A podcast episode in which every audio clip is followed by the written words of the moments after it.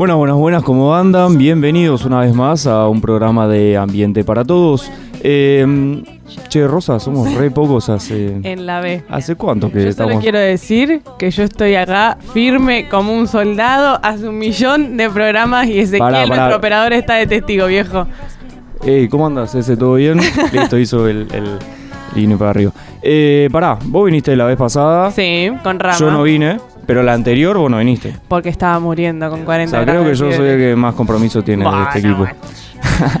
Bueno, Pa- ¿cómo andan todos? para estamos, votación. estamos con un nuevo programa. Eh, estuvimos eh, hablando mucho en las redes sociales como para hacer eh, un programa mucho más eh, integral y que, y que todo el mundo participe de esto.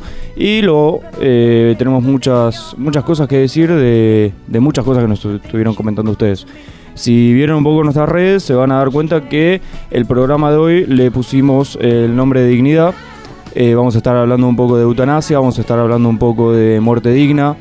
Entonces, Y el acompañamiento de los pacientes. y del acompañamiento de los pacientes eh, al final del programa, donde, Con una muy buena organización. claro, donde ya saben que Ay, siempre Freddy, invitamos a gente muy en el programa. Bueno, eh, para repetir un poco rápido, nuestras redes sociales son Ambiente para Todos en Instagram, Ambiente para Todos en Facebook, ambienteptodos.gmail.com y estamos en Spotify y en iTunes eh, como Ambiente para Todos para que puedas escuchar todos nuestros programas el día que quieras, cuando quieras, donde quieras. Bueno, em, programa de hoy. Eutanasia. ¿Qué sabemos de eutanasia? ¿Qué sabemos de la eutanasia? ¿Qué no? sabemos de ¿Qué, eutanasia? qué dilema? Eh, la eutanasia es la acción u omisión que acelera la muerte de un paciente desahuciado con la intención de evitar sufrimientos. El concepto está eh, asociado a la muerte sin sufrimiento, eh, sin Físico. sufrimiento físico. Existen dos tipos de eutanasia. Está la eutanasia directa, que, es, que, está, em, que se diferencia en activa y pasiva. La eutanasia directa es aquella que viene a definir el proceso de adelantar la muerte de una persona que tiene una enfermedad incurable. Un poco polémica. Un poco polémica. La, Exacto. la eutanasia. Exacto. La, la primero te digo lo que es y ahora decimos Bueno, qué dale, pensamos. a ver, Freddy. La activa eh, básicamente consigue la muerte del citado enfermo mediante el uso de fármacos que resultan eh, letales. Y la pasiva es la que consiste en la consecución de la muerte mediante la suspensión tanto del tratamiento médico que tenía como de su alimentación por cualquier vía. Polémica. Básicamente es... eh, Es polémica. ese. Digámoslo. Es, es, eh, acelerar la muerte de una persona que presenta enfermedades incurables. eh, que eh, un poco. Para que me falta una más. Me falta. La ya me estaba indirecta. olvidando. Ay. La indirecta. Y la indirecta eh, es. Es la que hace intentar paliar el dolor y sufrimiento de la persona en cuestión y para ello se le suministran una serie de medicamentos que como consecuencia no intencionada pueden producir la muerte de la citada persona. Es como que hablando en criollo la eutanasia Claro, es como ir directo al grano y la Claro, indirecta es- es, de a poquito. Para que sepan un poco, la eutanasia no es... eh, es una persona que se encuentra en una situación eh, que para el médico es una situación incurable, que sufre dolor, y que la persona misma, si puede, o los familiares deciden, eh, Aplicarla. claro, aplicarla y no continuar con la vida del paciente. La eutanasia no está, eh, no está reglamentada acá en, en Argentina, Ujú. pero sí la está la muerte digna. ¿Qué es la muerte digna, Rosita? La muerte digna, que es diferente a eutanasia, que un montón de personas piensan que es lo mismo, es como, eh, la diferencia es que en la muerte digna se retira el soporte que mantiene a la persona con vida, ¿no? O sea, la diferencia de la eutanasia es que vas derechito a, Claro, a- a que la persona no sufra y en la, muerte, muerte digna digna, se retira el soporte y la persona, eh, digamos, se muere cuando se muere, ¿no? Claro, Como- vive... la vida dirá. Eh, o sea que no se emplean medios eh, como desproporcionados o extraordinarios para mantener la vida, pero no implica que ante enfermedades incurables o terminales se actúe con tratamientos paliativos para evitar el sufrimiento, ¿no? Como que La- no descarta. la- como que se apunta a un claro, estado de, de claro. muerte más digna de la persona, del La ser muerte humano. digna, lo que te iba a decir es que la muerte digna sí está reglamentada, sí, Sí. hay una ley acá en Argentina Desde el 2012. desde el 2012 Después del caso Camila Sánchez, que si tenemos tiempo lo comentamos. también. Eh, y bueno, como estuvimos esto que les habíamos comentado al principio, estuvimos hablando un poco en las redes sociales, estuvimos mandando historias, estuvimos eh, haciendo algunas encuestas y preguntas, gracias a la participación de, de toda la gente que nos pudo ayudar con, con- para ayudar con información para este, para este programa, votando, comentando. Y se nos ocurrió de la nada llamar a una de las personas, eh, sorpresa, sorpresamente. Tenemos el teléfono porque obviamente es alguno amigo mío o amiga de, de- de Rosa. Olvidó mi nombre. Eh, pero bueno, ¿a quién llamamos, Rosito? Vamos a llamar a María Victoria Aramburu. Eh, María Victoria. María. Este, estoy, estoy acá. Hola María Victoria. Hola. Ah, ya estabas hace un rato, entonces te enteraste que Estoy no era tan un sorpresa. escuchando lo que están diciendo, sí. ¿Qué onda? ¿Todo tranquilo? ¿Cómo andamos? Bien, todo bien. por ¿Cómo anda esa mañana? Bien, acá puro laburo, De una. Aguanta, amiga. Ayudando a los pibes, mamete para todos. obvio. Siempre bancando la parada. Esa. Bueno, Escúchame, vimos sí. que en las redes votaste eh, a favor de la, de la eutanasia. ¿Querés contarnos por qué, María Victoria?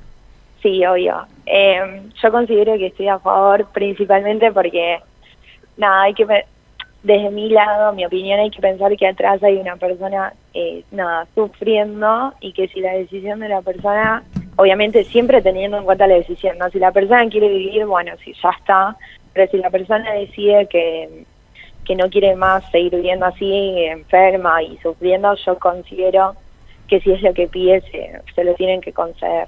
Bien. Sobre todo porque hay que pensar que atrás hay una persona más allá de los lazos afectivos que tenga. Tal cual.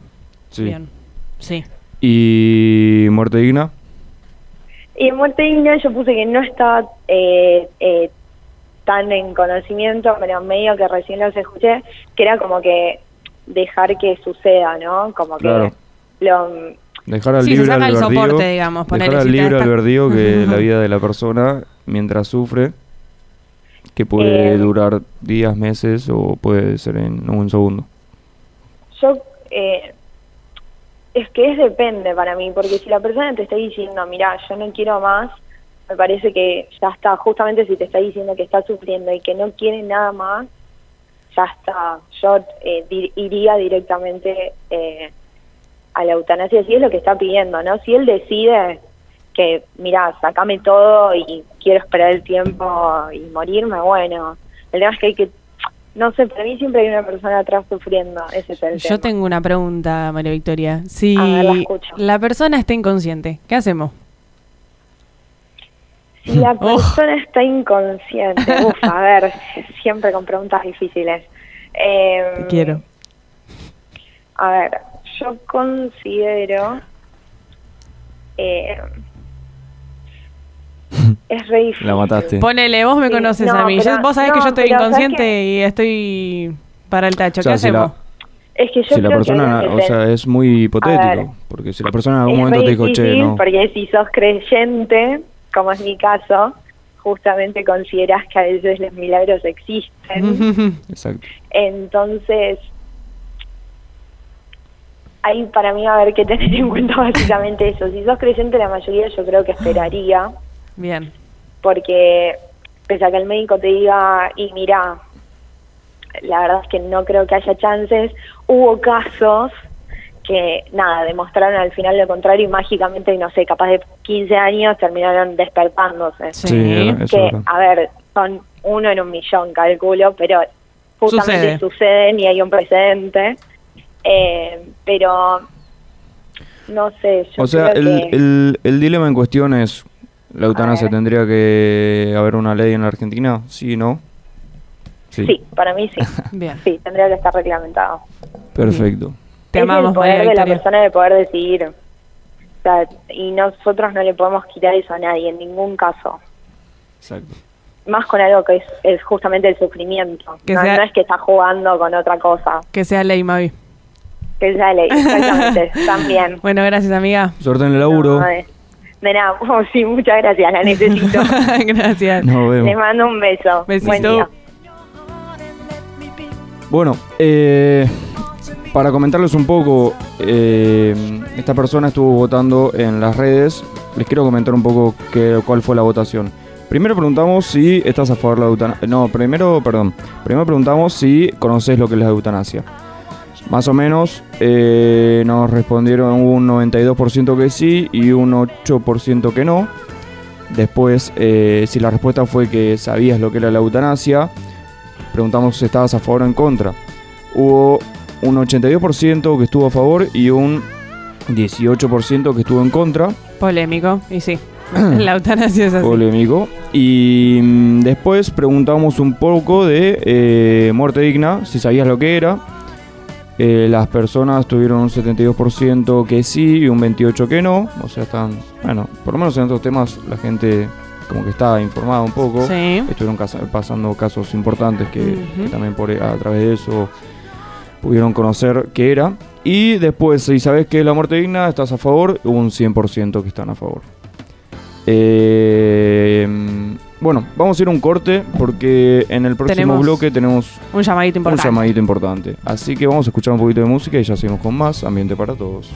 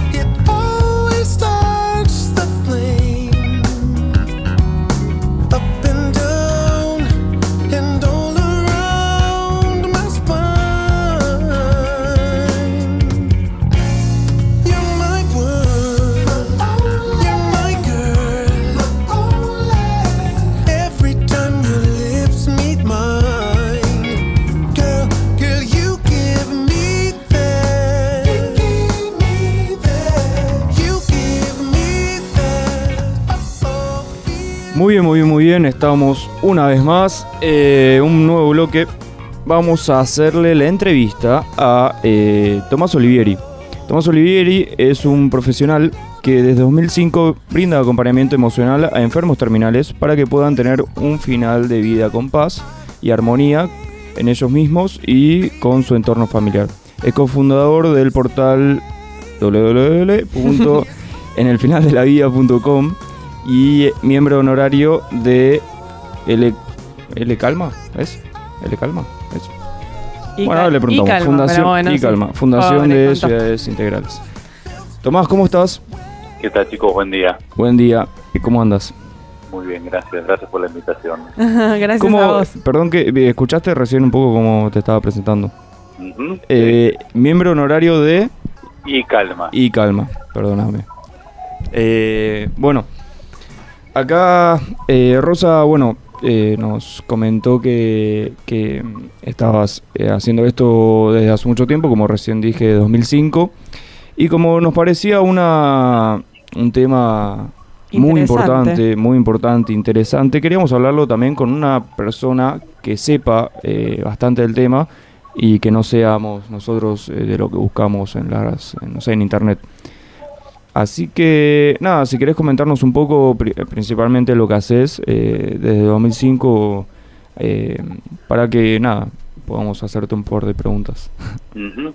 Eh, acompaño de manera voluntaria a personas que tienen enfermedades que amenazan su vida en el corto plazo.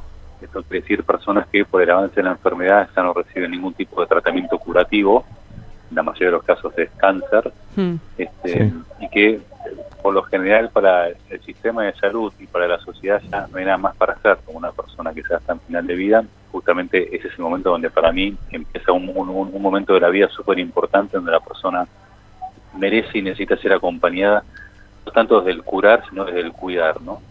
Para poder sanar todas las cosas que tenga que sanar consigo mismo y con, con sus familiares, ¿no? Exacto. Este, eso es un poco lo que lo que hago. Este, ¿Tu, tu profesión cuál es? Yo estudié marketing. Ah, nada mira. que ver con sí, pero, pero Tremendo. bueno, estoy, volcado al ámbito de la salud hace hace mucho tiempo y, y me interesa bastante. Claro, que, como que fuiste encontrando un poco tu vocación. ujú, exactamente, tú lo has dicho. Eh, Tomás, una pregunta. ¿Solo trabajas con adultos? No, no, no, no, cualquier, eh, cualquier persona, pero por lo general eh, son siempre personas adultas las que se... eh, nunca acompañé niños, por lo general niños es, es otro tipo de abordaje, porque se trabaja más ahí con, con, con los padres que con los niños. Sí, Pero claro. no, estoy abierto a todo tipo de, de- de población, pero por lo general es, es- es gente de 25 para arriba. Mm. Em, Tomás, estuvimos hablando hace en el primer bloque un poco sobre las definiciones de eutanasia, la definición de muerte digna. Quería preguntarte un poco qué opinás vos de ellas, de cada una. El tema de la eutanasia, eh, a ver, sin juzgar, porque cada uno puede hacer con su vida lo que quiere, este, es algo que en, en- lo particular, por mi manera de ser y de entender la vida, no, no es algo que, que, que, comparta, ¿no? Sí puedo comprender gente que decida terminar con su vida por determinadas situaciones, sobre todo cuando hay mucho sufrimiento. Y el tema de la muerte digna, que es por ahí lo que más, si se quiere, yo puedo como acompañar y apoyar, creo que es una manera diferente de encontrar en esa persona que por ahí está eh, desahuciada y muchas veces con ganas de quitarse la vida, una posibilidad diferente de encontrar un sentido a lo que está transitando y de ese encontrar un sentido, dar una esperanza distinta. No tanto la sobrevida, porque sabemos que no se va a morir, pero sí el que pueda, ese tiempo que le queda de vida, aprovecharlo de una manera diferente. Sí, y Sí. si me quiero meter un poco más en la eutanasia, si la, si la persona no quiere continuar más con su vida y vos, so- y, o sea, y vos eh, sos una persona que está acompañando a esta persona, em, ahí es como que la persona, si se aplica lo de la muerte digna, es que la persona deje de recibir el tratamiento y que, que nada, que Siga su curso. Claro, siga su curso hasta, hasta, que, hasta que la muerte llegue. Pero si la persona pide la eutanasia, si la persona eh, quiere no, no vivir más, quiere dejar de sufrir y quiere... Como que yo pregunto más por esto, o sea, ¿no pensás que tal vez la persona debería decidir sobre su propia vida en el momento que ya no quiera vivir más? Eh, creo que es algo muy personal de cada uno y, y hay que estar en ese lugar también como para ver qué, qué, qué, qué decisión tomaríamos cada uno de nosotros. Sí, obvio, obvio, obvio. ¿no? Obvio, Porque no puedo estamos viendo un- a un familiar que está sufriendo muchísimo, que también no, no, nos parte de dolor y decimos la verdad que no tiene sentido que siga. Eh, yo creo que muchas de las personas que han eh, elegido en su momento terminar con su vida, eh, si hubiesen tenido algún tipo de acompañamiento más desde lo emocional, desde lo afectivo y demás, por ahí hubiesen revertido la situación. Porque a veces no es tanto el dolor lo que lo mortifica a la persona, sino el sufrimiento. Y el sufrimiento tiene mucho más que ver con lo existencial y con lo, con lo afectivo y con lo físico, ¿no? Mm. Sí, obvio. Este, pero pero yo creo que es de vuelta yo no no no no no lo comparto y no no no estoy de acuerdo. Creo que también hoy con el avance de la medicina ninguna persona debería tener dolor físico sí este, para eso también está la medicina del dolor que se especializa justamente en tratar el tipo de dolor físico. Sí. pero de vuelta vuelvo a lo que decía antes hay, hay- mucha gente que tiene sufrimiento y, y ese sufrimiento lo confunde con dolor.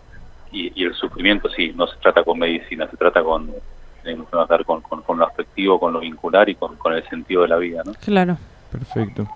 Una pregunta más. Em, ¿Crees que hay algo después de la muerte? Sí, yo creo, sí, totalmente. ¿En qué Sí, crees? igual yo cuando acompaño no, siempre soy como muy respetuoso de lo que la persona cree, no, no- No, ni hablar. nunca, nun- nunca acompaño de mi creencia, sino de lo que la persona cree y me comparte. A partir de ahí es, este, y si, y si se da que yo le pueda compartir lo que creo, eh, se lo comparto, pero siempre voy eh, muy desde lo que la persona necesita y, y a escuchar, no tanto hablar. Claro. Última pregunta, Tomás. Eh, ¿Cuál es tu motor para hacer todo esto a lo que te dedicas? Que es muy difícil. A mí, como a, a- a- diferencia de lo que mucha gente cree, a mí el, el acompañar gente a morir es algo que me conecta muchísimo con la vida, con la vitalidad y con el sentido del para qué estamos vivos. Sí, Porque si todos fuéramos más conscientes de que nos vamos a morir, viviríamos la vida de otra manera. Eh, no tanto sobreviviendo, sino más, más, más viviendo, más vivos, ¿no? totalmente Todavía- de acuerdo. Socialmente el- la muerte es el único tema tabú que tenemos como sociedad. De hecho, lo, lo- lo rechazamos, lo negamos, nos cuesta hablar de la muerte este, y creemos aparte que todos se mueren menos nosotros. Entonces, este, para mí el- la muerte me conecta con la vida y soy un agradecido de poder estar al lado de gente que, que me permite estar también, ¿no? Porque yo para poder acompañar a alguien primero tengo que estar habilitado por esa persona Sí, obvio. este pero la verdad y nada para mí es muy importante todo lo, lo que es el- la vida espiritual de la cual también trato de trabajar y de tener muy presente y, y la muerte me conecta mucho con eso también no y me prepara porque querramos o no y esto también se los se los comparto a ustedes y a todas las personas que están escuchando se los puedo asegurar que a todos los oyentes dentro de 100 años ninguno va a estar vivo con lo cual está bueno también que tomemos conciencia de eso no Tal cual. Justo, Sí. justo te iba a preguntar algo de eso. Como que te iba a hacer pensar que ponele que estás en una radio que nos escuchan 5 millones de personas, ¿cuál sería tu, tu mensaje final? Como que todos te escuchen y todos tenga, eh, tú puedas Que- llegar a todos. ¿Qué dirías? Hay, hay, hay, hay dos certezas en la vida que por lo general no tenemos en cuenta. Una es que todos nos vamos a morir, ¿sí? que lo sabemos más de un plano intelectual, pero no, no, no, no tanto del sentir. Y la otra certeza es que no sabemos ni cómo ni cuándo. Y esto no saber ni cómo ni cuándo también es una invitación a estar preparados para eso. ¿no? Entonces yo siempre digo, si hoy la muerte te viene a buscar, ¿estás listo para recibirla? La mayoría de las veces es no. Entonces digo, bueno, si no lo estás, fíjate qué tenés que hacer para estarlo, porque nunca sabes cuándo va a venir. Tal cual, tal cual. Bueno, Tomás, te agradecemos un montón por lo que nos compartiste. La verdad es que, nada, va. A mí particularmente me, me súper interesa lo que haces. Y nada, Sí, gracias, gracias por Disculpa- compartir tu- tus discul- experiencias. Disculpa que haya sido solamente 10 minutos. No, Pasa es un que placer y los, meter mucha información. Que, que hagan esto y que chicos jóvenes como ustedes se interesen en estos temas que por lo general son muy poco marketineros. Así Mm. que los, los felicito y, y sigan así. Gracias, gracias, Tomás. Que tengas abrazo un grande. gran día. Un abrazo. Hasta luego.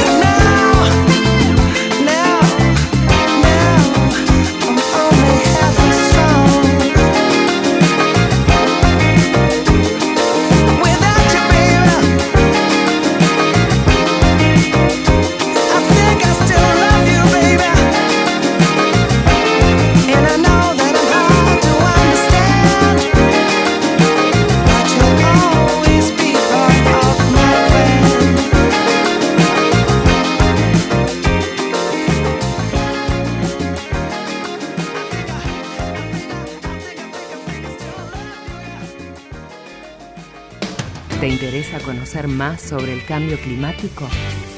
Informate, Informate con Ambiente, Ambiente Radio.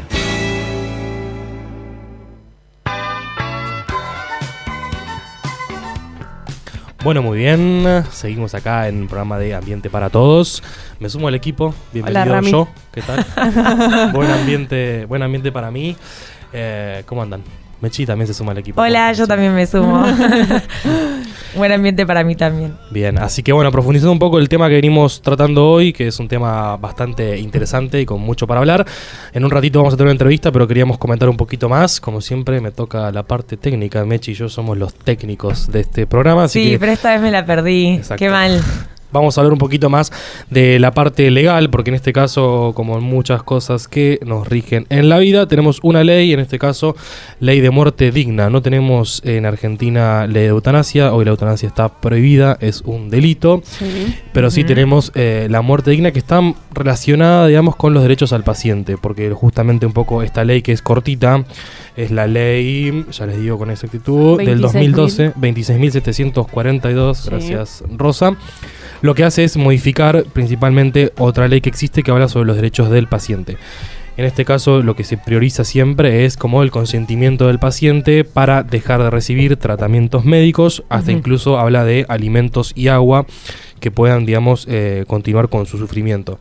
Lo importante de esta ley, no vamos a entrar en detalle de artículo por artículo, pero es justamente esto, ¿no? De dar prioridad al consentimiento del paciente para que el paciente pueda decir qué es lo que quiere hacer, digamos, con, con su vida. Por otro lado, el, tema de los médicos, digamos, de la posibilidad de hacerlo o no, digamos, con la objeción de conciencia de esto. Y eh, de eximirlos, digamos, de que se incumplen con la ley y no, están, no van a estar cayendo en ningún delito ni van a ser juzgados por esto, tanto civil como penalmente. Y algo muy interesante de esto, de esta ley, es puntualmente que en el caso de que, porque siempre acá el debate puntualmente es en los casos en los que los pacientes no puedan expresar su consentimiento, porque siempre hablamos de si el paciente puede expresar el consentimiento es más fácil, yo tengo derecho a decir sobre mi propia vida y puedo hacer lo que quiero. El problema acá es un poco en esas situaciones. Y acá la ley lo que hace referencia es como en el caso de que el paciente no lo haya expresado con anterioridad, ya tanto sea por escrito, porque uno puede hoy, si quieren, pueden ir al escribano y decir, che, en caso de que me Sí. pase tal cosa, quiero que se haga tal Claro. recibir tal tratamiento seguir con tal eh, cuestión. Eh, en el caso de que paciente no pueda expresar el consentimiento, ahí es donde entra en juego, hace referencia a la ley de trasplante de órganos, en el cual se establece una prioridad de quiénes son los que van a poder decidir sobre la vida del paciente. Y acá es cuando se genera un poco de polémica, porque el, primer, el primero de, esta- de estas personas es el cónyuge o pareja de la, del paciente. Por encima de los hijos mayores de 18 años y por encima de los padres. Entonces acá es donde ha habido muchos casos en Argentina y controversias en los cuales los padres del paciente dicen no, sigamos con el tratamiento, pero la mujer dice eh, no, tenemos que, quiero, no, no quiero que continúe con el tratamiento y ahí es donde se generan como estas políticas. Incluso han llegado a la corte en muchos casos. No sé si estuvimos comentando un poco el tema del caso de Neuquén, del paciente que estuvo más de 20 años, eh, digamos, en, en terapia intensiva. Y finalmente la corte dio lugar a que se hizo porque en algún momento el paciente le había manifestado a sus hermanas que en caso de estar en una situación así, así que bueno, manifiesten a sus padres y a sus familias. sus- Manifestemos. sus intereses. en realidad. Pero bueno, eso es un poco, digamos, el, el- en cuanto a lo legal de la ley de, de muerte digna. Y bueno, siempre está el debate de la eutanasia, que es como otra instancia más, que eh, en Argentina hoy es un debate un poco pendiente, no está en agenda de nuestros legisladores. Pero sí en otros países donde tenemos un poco más de- desarrollados estos temas. Porque son, Rosa, ¿cuántos países tenemos con eutanasia? Cinco países nada más tienen aprobadas la eutanasia. Mechi, ¿querés decirme cuáles son? Em, sí, están en Países Bajos, Bélgica, Colombia y Luxemburgo. Y Bien. después el suicidio asistido legal, es legal en Suiza, Alemania, Japón, Canadá y en los Estados Unidos, este, los estados estadounidenses. Mm. Me cuesta un montón que sean difere- diferentes en cada Estados. estado. Washington, eh, Oregon, creo que lo estoy diciendo bien, Colorado, Vermont, Montana, eh, Washington DC y California.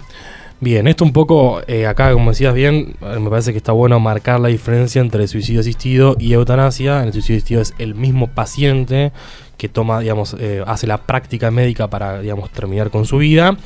Y en el caso de eh, la eutanasia es una práctica médica. O sea, es, hay Claro. una intervención activa del médico para eh, terminar con este tratamiento que de alguna manera está prolongando la vida del paciente. Sí. Siempre, obviamente, como decimos, con el consentimiento del paciente o a través de los representantes legales o familiares directos que den este consentimiento. Pero es muy pragmático, estuvimos buscando un poquito de data del caso de los Países Bajos, eh, todos conocidos como Holanda, que vemos acá, podemos hacer una pequeña distinción y comentar que Holanda es una provincia de los Países Bajos, la más conocida, donde Ámsterdam, la capital, se encuentra en esa provincia. Eh, como haciendo esta discrepancia, podemos decir que en los Países Bajos eh, encontramos el dato que en el 2016 el 4% de las muertes, que superan las 100.000 muertes en el país, se realizaron por procedimientos de eutanasia. Y que incluso hay una red, ¿no? que es como una clínica, eh, no, no es puntualmente un espacio, pero sí, sí es, es una red de médicos que trabajan con pacientes de eutanasia y hay hasta un órgano como fiscalizador que luego de una práctica determina si se realizó bien o no. Hasta la fecha no hay, digamos, eh, casos de médicos que hayan realizado mal las prácticas. Creo que hay la excepción de uno, que fue hace poco, que entra en controversia porque fue un caso de una persona que tenía eh, problemas y trastornos mentales, que es justamente lo que viene mucho en auge en este país y donde se dice que la gran mayoría de los porcentajes, de, digamos, la gran mayoría de los casos que se dan de eutanasia son por tratamientos por cáncer, pero viene creciendo mucho el tratamiento por problemas que, eh, digamos, relacionados con la salud mental. Así que es como viene creciendo mucho eso y genera como un poco de polémica, ¿no? Pero Mm. apar- aparentemente está muy instalada en el país y no hay, digamos, eh, la mayoría lo acepta, digamos. Claro. Sí, un poco era, un poco era que mm, en la noticia decía como que los médicos no se había detectado que se habían hecho malas prácticas porque se dice que el médico actúa de buena fe. El caso que vos eh, que vos planteás me parece que es rama el de el de que una persona ya no, no, no podía moverse, no podía hablar, no podía Claro. decidir nada y el médico decidió eh, Claro, por su propia por cuenta. su propia cuenta que eh, esa persona no hacía falta que siga viviendo. Sí, por sí, eso sí. fue tan controversial el tema. Hay muchos, hay muchos testimonios que posiblemente después podamos compartir en las redes interesantes de, de pacientes que han pasado por esta circunstancia y es como, es, por lo menos es duro, ¿no? Es doloroso Tenemos el, el caso de Camila Sánchez, que En es Argentina. Un, que es un caso muy conocido. Sí, es por el que salió la ley de, de muerte digna acá en Argentina. Exacto. Exacto. Que para nada, para comentar un poco cuál fue el caso, es el caso de una niña que en el momento del parto rompieron la bolsa y en ese error eh, se le fue el cordón y se quedó sin oxígeno. Camila nació muerta, la reanimaron 20 minutos hasta que su corazón volvió a latir, pero fue la única reacción de Camila. El año, el primer año intentaron todo, pero nada dio resultado. Entonces tres comités de bioética de- dictaminaron que su estado vegetativo era irreversible porque el daño eh, fue severo. No respondía a ningún estímulo de ninguna de, de ninguno de los especialistas y estuvo tres años en estado vegetativo. Claro. vegetativo. Este fue el caso que digamos que se judicializó, llegó a la Corte Suprema, la Corte dio lugar a que se cortara con el tratamiento para que pudiera, digamos, Claro. eh, Sí, que la madre decía como lo- es un poco el acto de amor más grande que tuvo con ella porque realmente intentó todo y no había forma y no es muy- consideraba eso una manera digna de vivir. Y para mí algo dijo, dijo algo re interesante, que Fede, ¿lo querés decir? Acá. Sí, si la, si la, si la cito un poco, en, en, un, en el diario de Río Negro le preguntaron si la iglesia nunca se opuso a su lucha. Y ella respondió que nunca se opuso, es más, el padre de Rubén Revelo, especialista en bioética, nos acompañó todo el tiempo. En el caso de Camila solo había que retirar el respirador. El mismo Papa, eh, el mismo Papa Juan Pablo II no quería que lo mantuvieran con vida a cualquier precio, con cualquier método.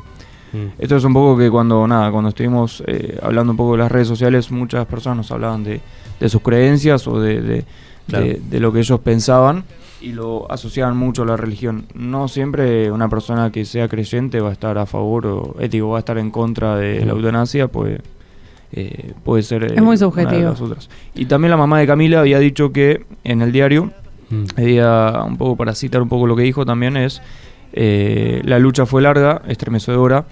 Es que desear la muerte de una hija no es cuestión de no es cuestión que se escuche todos los días.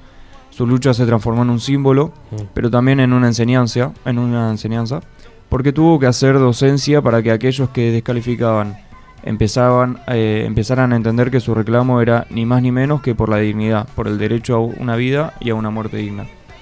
Muy, muy noble, por lo menos para mí a través de los padres, Sí. porque digamos, tener una, una hija en esa situación y encima tener las fuerzas para luchar y promover una ley que va a beneficiar al resto de la sociedad, realmente es, es muy importante. Así que Sí. como decíamos, este es el caso que disparó la ley sancionada del 2012, la 26.742, que está vigente.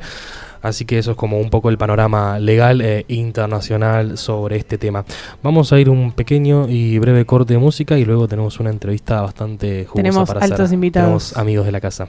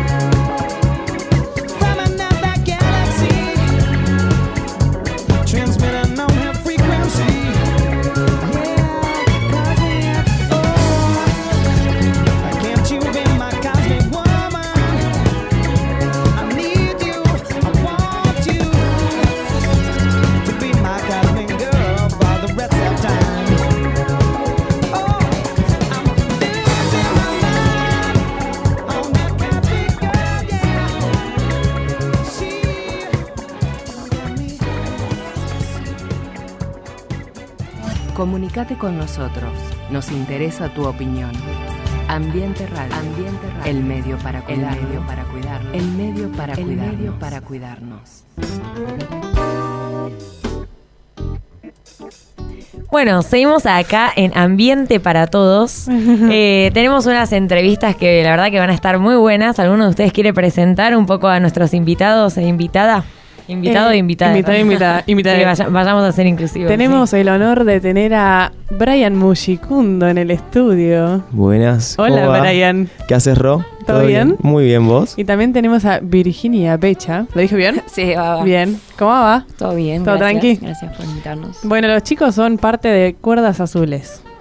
Así es. ¿Qué onda con Cuerdas Azules? ¿Cuerdas Azules?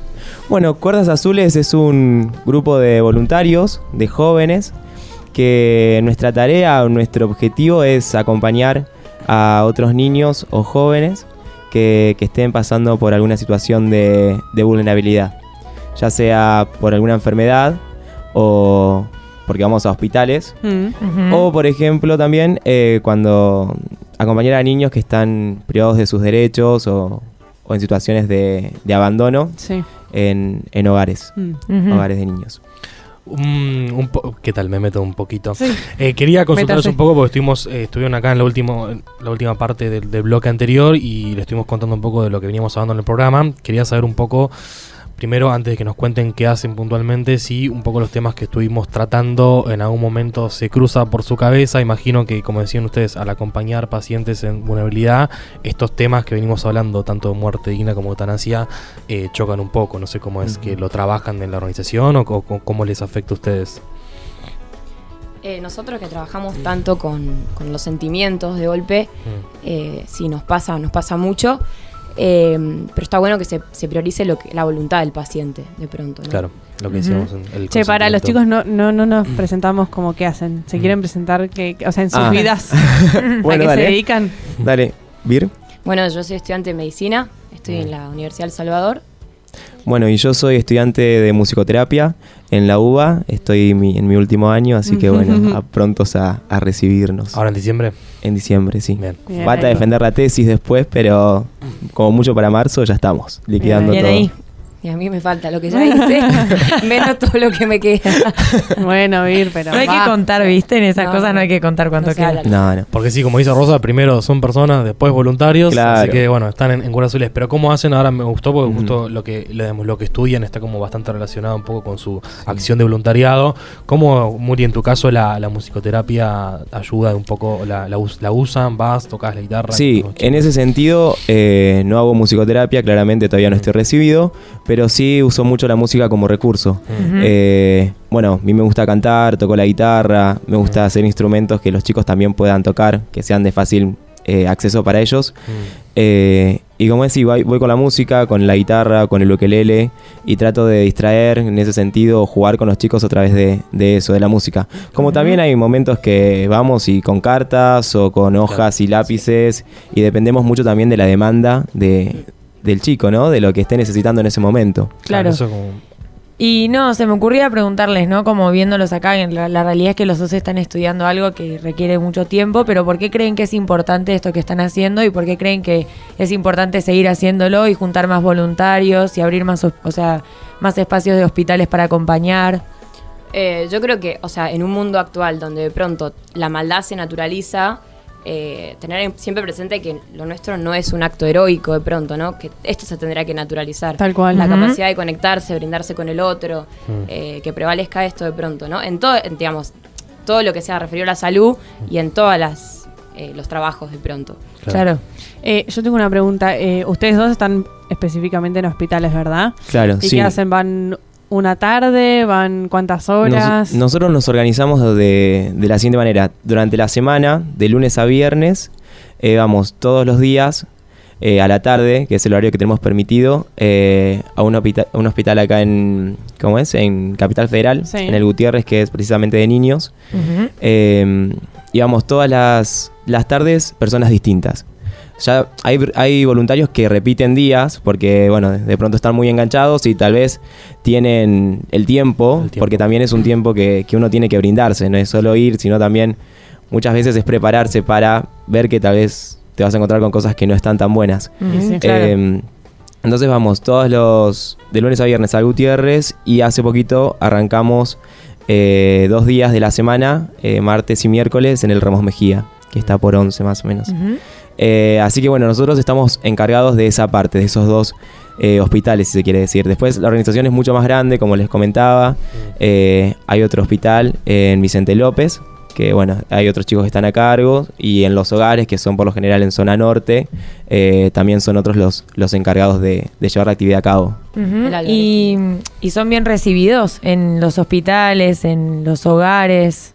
Son es- como esperados por los chicos, me imagino que sí, pero por el hospital en general. Y el tema burocrático es, es un problema. Eh, de pronto no, no tenemos fácil acceso eh, a algunas unidades, eh, pero bueno, hacemos lo posible, dejamos todo para... Porque o sea, el, el objetivo principal y la finalidad es los, son los chicos. Eh, Pero ¿cuál- ¿cuáles son esas trabas? ¿Por qué lo, lo traban? ¿Porque priorizan...? Y porque tal vez hay muchos voluntarios, por ejemplo, nos pasa que en el Gutiérrez hay muchísimas organizaciones, muchísimas eh, Claro. instituciones, muchísimos Claro. grupos de jóvenes que está buenísimo que haya y que se acerquen a, a estar ahí con los chicos, porque lo súper necesitan. Eh, por eso tal vez como que estamos medios delimitados en unidades, no es que tenemos el acceso a todo el hospital, sino Claro. que tenemos la autorización del director de determinada unidad y vamos ahí y nos manejamos ahí. Eh, que no es poco, pero que por eso digo, no tenemos la libertad de movernos en el hospital como quisiéramos. Claro.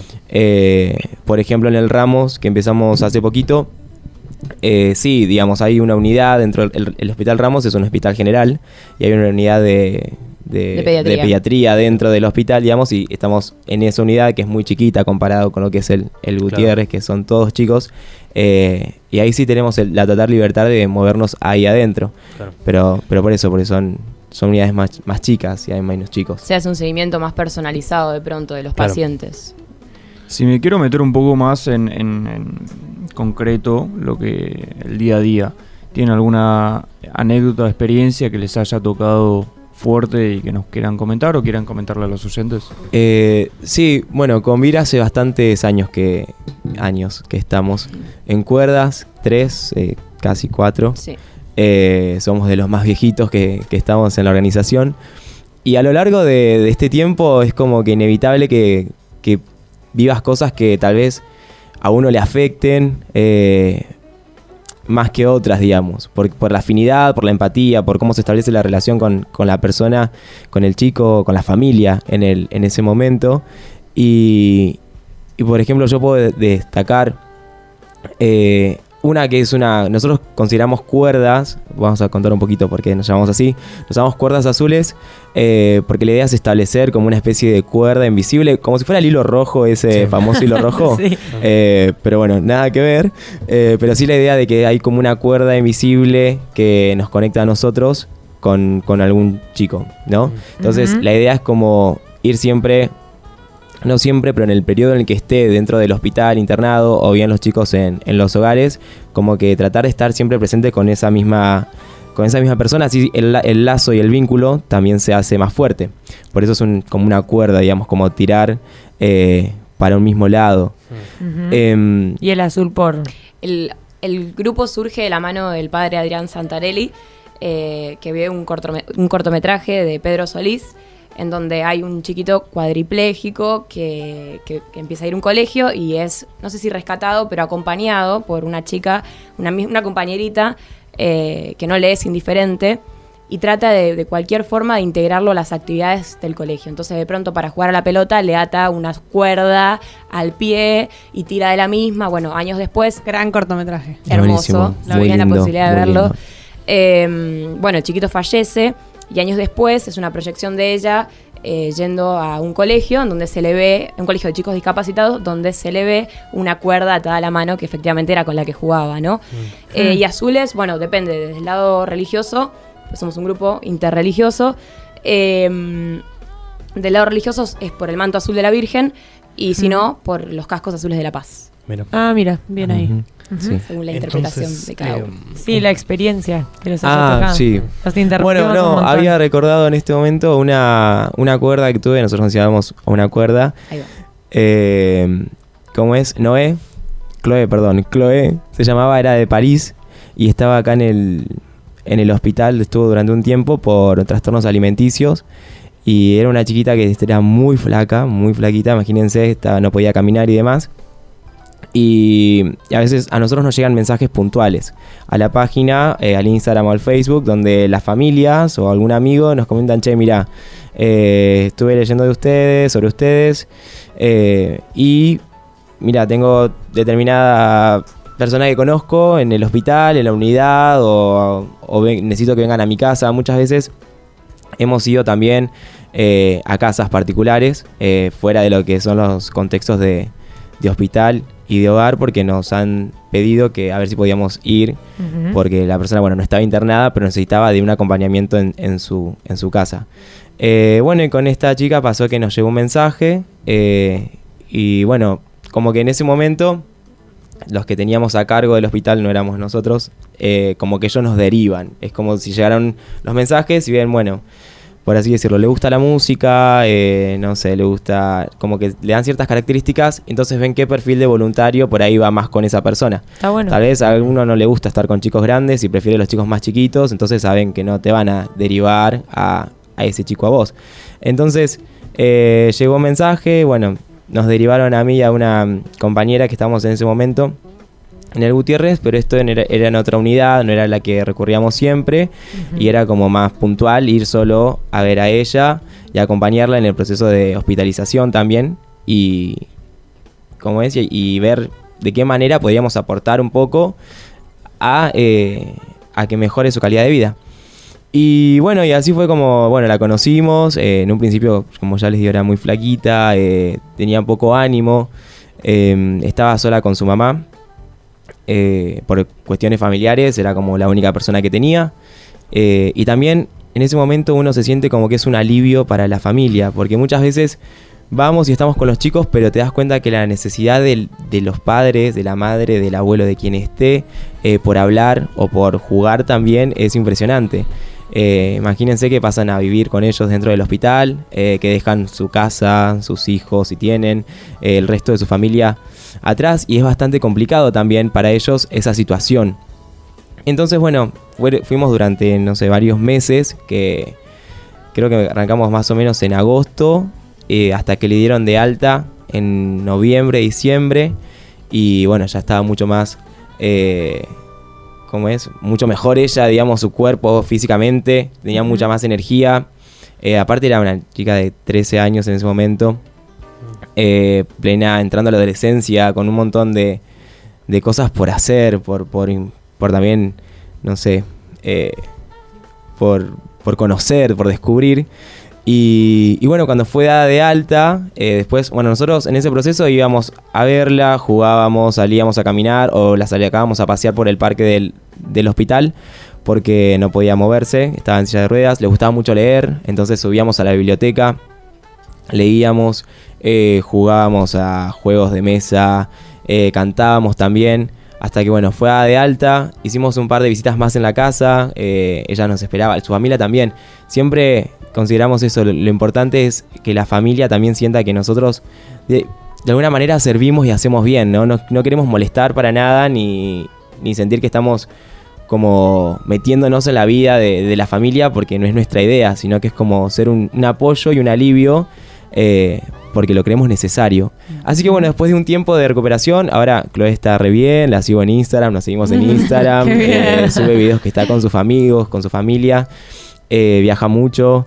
y lo que está bueno, que me parece que por eso me acordé de ella en este momento, porque como Chloe hay muchísimos chicos más y, está buenísimo que contar finales felices, ¿no? Que está, que está buenísimo. Chloe me mandó hace un, no fue el año pasado, el anterior, eh, a fin de año un mensaje de que quería ir al hospital, si bien es menor, quería ir al hospital, al Gutiérrez, donde había estado internada, eh, a hacer un poco de lo que hacíamos nosotros con otros chicos.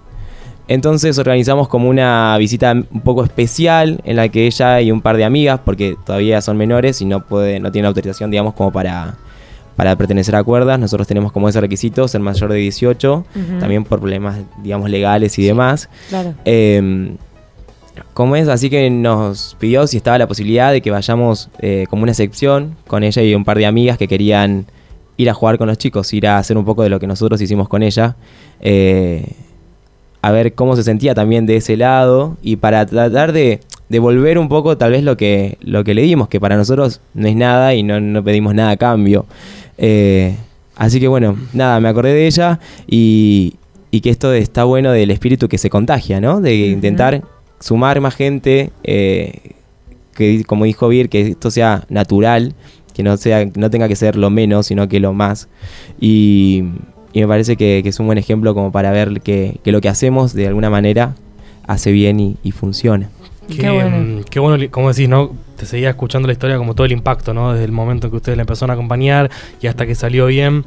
Y me quedó una duda cuando venías contando un poco de, de que dijiste me designaron o nos designaron. Eh, es, imagino porque debe ser importante como ese seguimiento, o sea, que la misma persona vaya, ¿no? O sea, Claro. ustedes cuando una vez le dicen, le tal Sí. paciente, la acompañen, digamos, como en todo ese proceso, Sí, sí, ¿verdad? la, la idea es esa, de, de no, en estos casos puntuales es como, es más estrecho el vínculo porque es alguien que vimos durante más tiempo. Por lo general nosotros vamos a unidades eh, donde los chicos están más pasajeramente. Por eso también lo que se establece, tal vez vos vas una semana, ves a un chico, estuviste con un chico, pegaste la mejor onda y a la semana siguiente vas y tal vez fue dado de alta, que para nosotros es una alegría, obviamente, Sí. pero Claro. esas relaciones, digamos, son más temporales.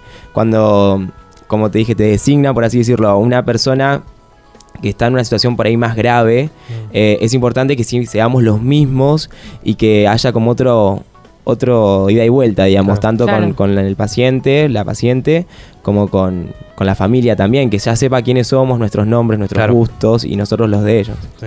Es más que nada por eso. Vir, y un poco, si querés contar vos alguna experiencia que hayas Eh, tenido. Extrapolando un poco lo Sí. que dijo Muli, eh, a mí me tocó un caso de una nena, o sea, nosotros entramos todos medio por casualidad cuerdas y nos Sí. quedamos por causalidad. Mm. O sea, los más viejos estamos porque realmente lo sentimos y de alguna forma encontramos la manera de, de seguir en el grupo. Mm. Eh, me tocó una nena también por casualidad y me quedé por causalidad. Una nena que producto de un tumor maligno en el cerebro queda cuasi vegetativa y los médicos le dijeron a la madre que eh, iba a recuperar, iba a quedar con secuelas, pero que algo se podía recuperar independientemente o no de la estimulación que, que recibiera. Entonces yo me encontraba de pronto con una criatura de cuatro años que no se parecía en nada a los casos con los que solemos trabajar. Y también es un desafío para nosotros, porque cómo afrontamos, nosotros somos jóvenes, digamos, eh, si bien tenemos capacitaciones mensuales, eh, no- más, que, más lo intuitivo que, que lo, que Claro. lo profesional. Eh, entonces, bueno, ¿cómo, ¿cómo me planteo yo? ¿Cómo sigo yo a partir de esta situación? Y bueno, empezamos a trabajar en conjunto a través de la música. Yo siempre digo que desde lo individual somos como, como muchas obras de arte hechas vida. Y empezamos a trabajar desde la música, desde la, desde la estimulación, desde lo sensitivo. Y bueno, semana a semana, semana a semana, y hacíamos viendo pequeños cambios, ¿no? De pronto el color de piel, el crecimiento del cabello, eh, algún que otro movimiento. Y me pasó eh, la última vez que fui, eh, que estábamos frente a ella haciendo la- las estimulaciones de siempre y de golpe levanta un brazo y empieza a saludar. Yo me quedé en shock. Tremendo. No lo podía creer. Por supuesto que estaba acostada, Sí. pero ese gesto fue un regalo. Un o sea, ver de pronto que todo lo que uno hace no, no es en vano y siempre hay una respuesta, ¿no? Del Claro. otro lado. Qué Bueno. lindo. Qué bueno lo, lo que cuentan. Eh, nada, altas experiencias. sí, tremendo. Sí, sí, sí, total. Podríamos seguir horas. Con atención. Eh, vamos a ir un pequeñísimo corte con un poquito más de música y después tenemos un poco más de, de preguntas sobre lo que hacen y cómo podemos sumarnos, ¿no? Para que nos cuenten cómo Dale, podemos sumarnos en las redes.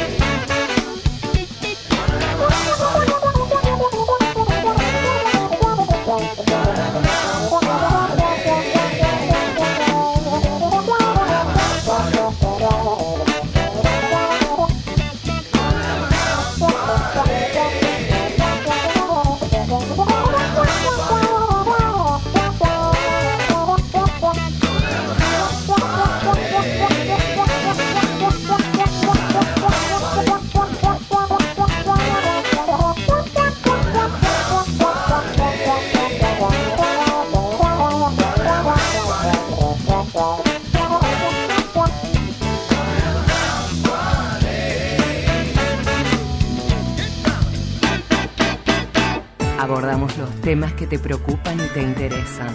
Estás en Ambiente En Ambiente Radio.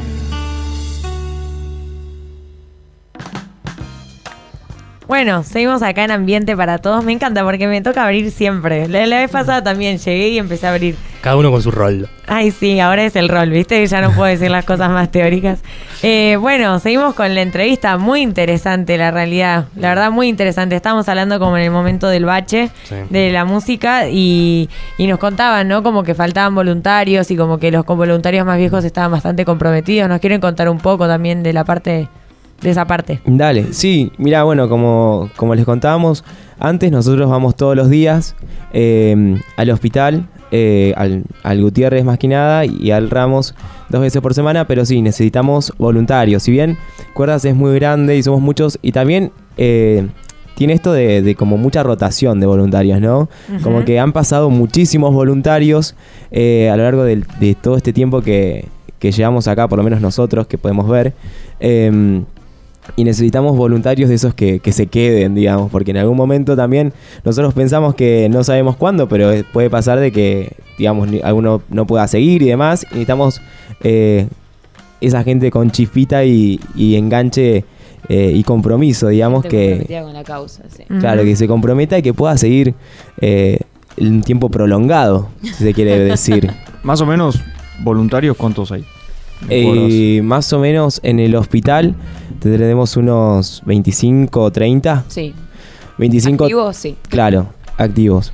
Eh, Claro. Después, obviamente, todos somos estudiantes, todos tenemos trabajos, eh, hacemos cosas extra y por eso es un tiempo que, que a veces nos cuesta hacerlo. Eh, si bien uno se, se compromete y, y sabe que un voluntariado es por voluntad propia, eh, a veces cuesta eh, esto y mantenerlo, sostenerlo, por eso digo. Y llegan las épocas de parciales o de finales y es un caos porque Mata a todo el y mundo. tenemos, vamos, se nos reduce la cantidad de voluntarios Sí. impresionante y súper entendible. Y nosotros no, no vamos a estar atrás con un látigo a los chicos, che, vamos al hospital, ta, ta, ta, ta, porque no es la idea, sino que, que ellos también, todos lo disfrutemos y que sea un jugar o, o un pasarla bien, eh, como es grupal, de todos. Y, y una pregunta, como profesionales, ¿ustedes pueden seguir como voluntarios? O sea, ¿hace falta también algún profesional voluntario o más que nada Todo bienvenido, eh, pero apostamos a la espontaneidad del momento. Claro. De pronto. Eh, no, no, no, no somos de planificar de pronto actividades, sino más bien nos adecuamos a lo que surge en ese momento. Sí, y bueno, nosotros, va, yo por lo menos de mi parte voy a, estoy próximo a recibirme y voy a seguir siendo como voluntario, digamos. Bien ahí. Eh, Habla por vos. muy Eh, claro. Pero no, está bueno también. eh, nosotros, eh, el rango de edad, si se quiere decir, para poder entrar en cuerdas es de los 18, o sea, ser mayor de, de 18, hasta los 30. Eh, porque a partir de los 30 hay otra organización que se llama Cuerdas Blancas, que también pertenece todo a, a lo mismo, para decirlo, a la misma entidad, pero que Cuerdas Blancas son adultos que acompañan a adultos en, Claro. en hospitales. Es otro el trabajo que se hace. Si bien tenemos la misma raíz, eh, Claro. apuntamos a otra cosa. Claro, tal cual. Y no te podría contar mucho sobre su abordaje. Eh, así que sí, nosotros más o menos de 18 a 30 años están todos invitadísimos. Hace, hace poco hicimos convocatoria, eh, pero siempre son bienvenidos a mandar algún inbox, eh, un eh, Contanos, mensaje directo. Contanos a dónde vive. a Facebook, eh, arroba cuerdas azules, también en Instagram. Eh, mandan un mensaje directo por ahí y enseguida les van a hacer nexo con nosotros. Tienen página web también. Tenemos página Sí. web, pero el mayor contacto lo van a Sí, encontrar. Sí, vía es- redes. hoy Instagram es mucho más eh, espontáneo Inmediato. y más inmediato que, sí. que tal vez la página y que el Facebook también de, de cierta manera. Claro. Así que bueno, les hoy todos tienen Instagram y les decimos que nos sigan, que, que nos pongan me gusta en las publicaciones y que se nos acerquen ante cualquier duda que vamos, si podemos, las vamos a responder. Siempre. Antes de terminar con la entrevista, tenemos la pregunta de cierre. La pregunta de cierre es la siguiente. Cada uno de ustedes se tiene que imaginar que están caminando por la calle, pumba. De nada, de la nada se cae una lámpara de un genio y le dice, tenés un deseo, el que vos quieras. ¿Qué deseo Cualquier cosa vale. Uno para cada uno, chicos. Uno para cada uno. Ir, te toca. Es que voy a usar mi, fla- mi frase. Esa de, de que prime siempre la, la igualdad sobre la indiferencia y el altruismo sobre el egoísmo. Eso me gustaría que, que aparezca en las cabezas de las personas. Me encantó. Gran deseo, gran Sí, deseo. ¿y ahora qué hago? Y ahora, Tipo, y ahora ya está. Yo, eh, Una hamburguesa, una hamburguesa. retweet- Retuita lo que dice ya. No, un, eh, un viaje a Mozambique. Es un viaje. Uf, Otra vez. Vale también. No, no, no, no. Eh, sí, qué sé yo. eh, creo que somos todos personas que estamos como bastante ligadas a lo social y comprometidas con, con lo social. Y, y tal vez esto de la indiferencia eh, que hay hoy en día me parece que estaría bueno que de algún modo se termine. Eh, no es fácil y también somos nosotros muchas veces quienes provocamos esa indiferencia, pero, pero que seamos todos un poco más iguales, igualdad, un poco más de igualdad para, para todos. De una, me encantó. Eh, me encantó. Muchas gracias chicos por, a- por haber venido hoy a, a Ambiente para, todos, Todos. a haber estado un rato con nosotros. Eh, disfrutamos mucho de, de, su, de sus testimonios. Y, y bueno, nada, vamos a estar eh, estos días también publicando en las redes sociales. eh, nada, que estuvieron con nosotros para que también se puedan, la gente que nos siga a Buenísimo. nosotros, que se puedan sumar con ustedes y demás.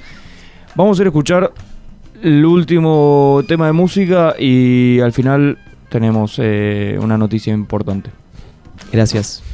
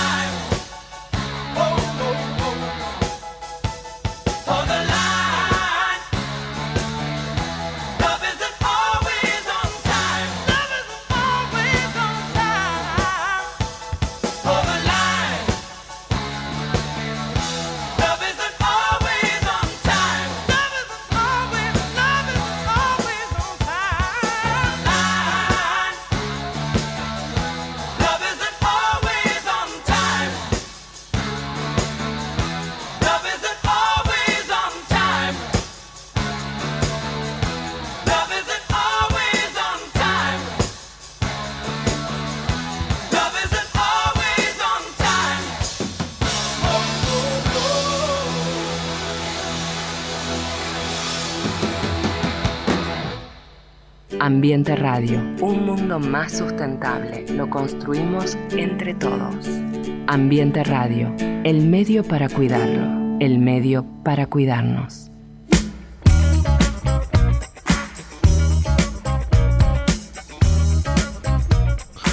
Bueno, muy bien. Último y cierre de bloque de Ambiente para Todos. Tenemos una noticia importante que nos va a contar Mechi. Tenemos una noticia importante que nos va a contar Mechi. Sí, la saqué de Infobae, este, la escribió Pilar este, Zafatle. S-A-F-A-T-L. Lo hacemos a propósito, que las cosas difíciles se las ponemos a Mecha. Ay, sí, no tengo buena pronunciación, sí. Bueno, eh, la noticia en realidad se titula que tiene 36 años, no puede moverse ni comer y pide la eutanasia. No lo veo, no le veo mucho sentido a, a estirar esta este, agonía, dice Alfonso, que este es un hombre que tiene eh, esclerosis lateral amiotrófica. Eso también me costó un montón. Conocida como ELA. Conocida como ELA, claro, también. Y bueno, en, en concreto lo que está pidiendo es justamente que se aplique la eutanasia porque él dice, no puedo moverme para, para matarme, o sea, no puedo moverme para suicidarme, necesito por favor que alguien me mate porque no le veo sentido. Él era un tipo súper activo, eh, jugaba al fútbol, eh, iba a recitales, tenía una vida súper activa y bueno, nada, por, por causa, o sea, a causa de la enfermedad y como consecuencia, la verdad es que perdió la movilidad y perdió también la oportunidad de seguir haciendo su vida como la hacía antes y no le encuentra sentido a seguirla, a extenderla cuando, bueno, cuando se dan estas condiciones. A mí me leí la, noticia y me pareció muy importante la última parte, no sé si la llegaste a leer, un poco que hablaba de la hermana. Y que le preguntaban a la hermana, eh, le preguntaban un poco a la hermana como, nada, ¿qué haces en, cuando tenés un familiar en esta, en esta circunstancia? Y ella decía, dice textual, tengo que decirles la verdad, no pierdas tiempo en que se cure, ocupate de escucharte, de escucharle la voz porque no se la vas a poder escuchar más. Por ejemplo, yo no grabé la voz de mi hermano nunca, nunca, no me di cuenta. Hay un montón de cosas que podría haber compartido y no lo hice. Me, debo odiar con lo fría, me deben odiar con lo fría que parezco diciendo estas cosas, pero yo prefiero decirles que no pierdan el tiempo, que la besen a esa persona, que se vayan de vacaciones, que vayan a la playa, que toquen la arena y se metan al mar, que tengan otras historias. Siempre pienso, ¿por qué no me fui al mar y me clavé una cerveza con mi hermano y le pregunté cómo estaba? Ahora cuando me preguntan por la enfermedad les digo, hace eso. Esto me parecía... Nada, solo quería resaltar esto porque hace un rato estábamos hablando de qué onda también la familia cuando... eh, cuando tenés pasa una situación así. Una situación así y... Que es duro también, porque Claro. es verlo de afuera, es ver cómo también, o sea, no solamente, obviamente la persona que, que lo está padeciendo, la, la- la verdad es que sufre, pero también verlo de afuera y ver cómo también se empieza a limitar, debe ser duro. Es que por eso es un tema muy polémico. eh, es como, nada, capaz es mi hermano y yo quiero que siga con vida, pero si mi hermano está no para de sufrir, es como, nada, es como que se vuelve muy difícil una situación así. Eh, pero bueno. Programón. Sí. Programón. Nos quedamos todos en silencio. Nos quedaríamos hablando horas. Horas. Pero bueno, verdad. Todos los programas. o sea, Sí, lo total, mismo. Dios mío. Como Quiero- comentamos alguna vez, eh, todos los programas que venimos haciendo, eh, posiblemente algún día podemos volver a tratar los temas que hayan quedado pendientes porque como son temas sociales, la dinámica va cambiando y por ahí los temas que venimos tratando eh, evolucionan o cambian para un sentido o para el otro. Tal cual. ¿Qué decías? No, nada, quería volver a agradecerles a nuestros invitados, Muli y Bir. Gracias por haber participado de este programa. Gracias a ustedes Así por invitarnos. bueno, cerrando el programa, esto es radio, pero acá hoy tuvimos también, más allá de los chicos, nos estuvo acompañando Trini, que nos estuvo acompañando con, con fotos y con videos. Que ahora lo está grabando a Rama. O sea, Compartiendo en Instagram, así que bueno, eh, la pueden encontrar en Instagram como Tri Espíndola, espero no haberme equivocado. Así que le agradecemos a ella también y les recordamos nuestras redes. Nos encuentran en Instagram como Ambiente para Todos, en el mail Ambiente P Todos y en Facebook también Ambiente para Todos. Y recuerden que están todos nuestros programas actualizados y subidos en Spotify y en podcast de Apple, así que ahí nos podemos escuchar. Les mandamos un abrazo ATR. grande y, Y buena semana. Buena semana. In the town where I was born lived a man who sailed to sea, and he told us of his life in the land of submarines. So we sailed